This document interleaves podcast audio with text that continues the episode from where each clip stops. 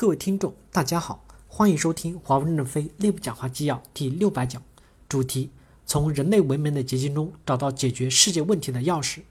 任正非在公共关系战略纲要汇报会上的讲话。本文刊发于二零一八年九月二十九日。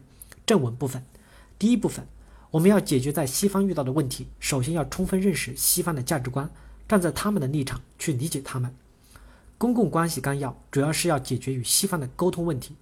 亚非拉发展中国家很容易接受我们的观点，日韩也还好一点，欧美很难。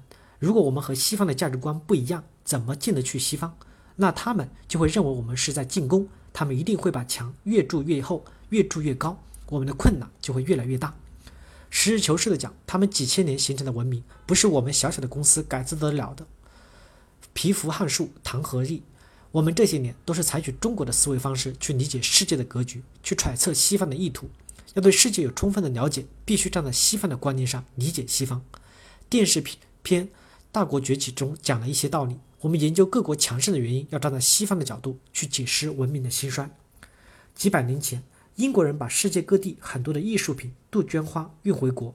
站在我们的角度，这是掠夺；但如果站在英国人的角度，他们不这样认为。他们不惜漂洋过海，冒着生死的风浪，把一些艺术品，甚至整个神庙，用木船运到英国，好好保存下来。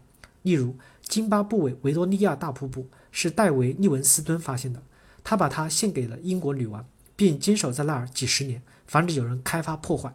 想想那是百年前的蛮荒时代呀，要忍受多少的痛苦？至少没有婚姻的幸福小康。把稀世的珍宝、珍宝的宝石献给女王，如果从不同的角度去理解他们的行为，永远没有共同的语言，也就不可能间接的找到解决问题的模式。中国的改革开放，邓小平挖了一块洼地。低税制让外资进来，最后外国人相信了，然后呼的涌进来。看看现在中国社会的进步，谁会相信三四十年前我们还是贫于饥饿、经济几乎崩溃的状态呢？美国今天也在挖一个洼地，减轻产业负担，土地肥沃了，有可能是美国百年振兴的根基。如果下一任任正非总统，下一任总统不改变现在的税收政策，而是到处去沟通友好，与谁都握手，就把投资吸引过去。加上人工智能的应用，怎么会不崛起呢？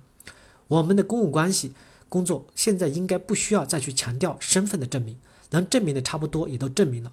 现在是要解决商业大环境的问题，就是要充分认识西方的价值观，把华为的价值观中和西方一致的地方讲清楚，在一定程度上形成共识。当然，我们也有自己的价值观，我们并不完全接受西方的政治价值观。在市场经济、技术、用人等方面，哪些是不能碰的，我们不接触就行了。我们坚持自己的自信，并不一定要示人。感谢大家的收听，敬请期待下一讲内容。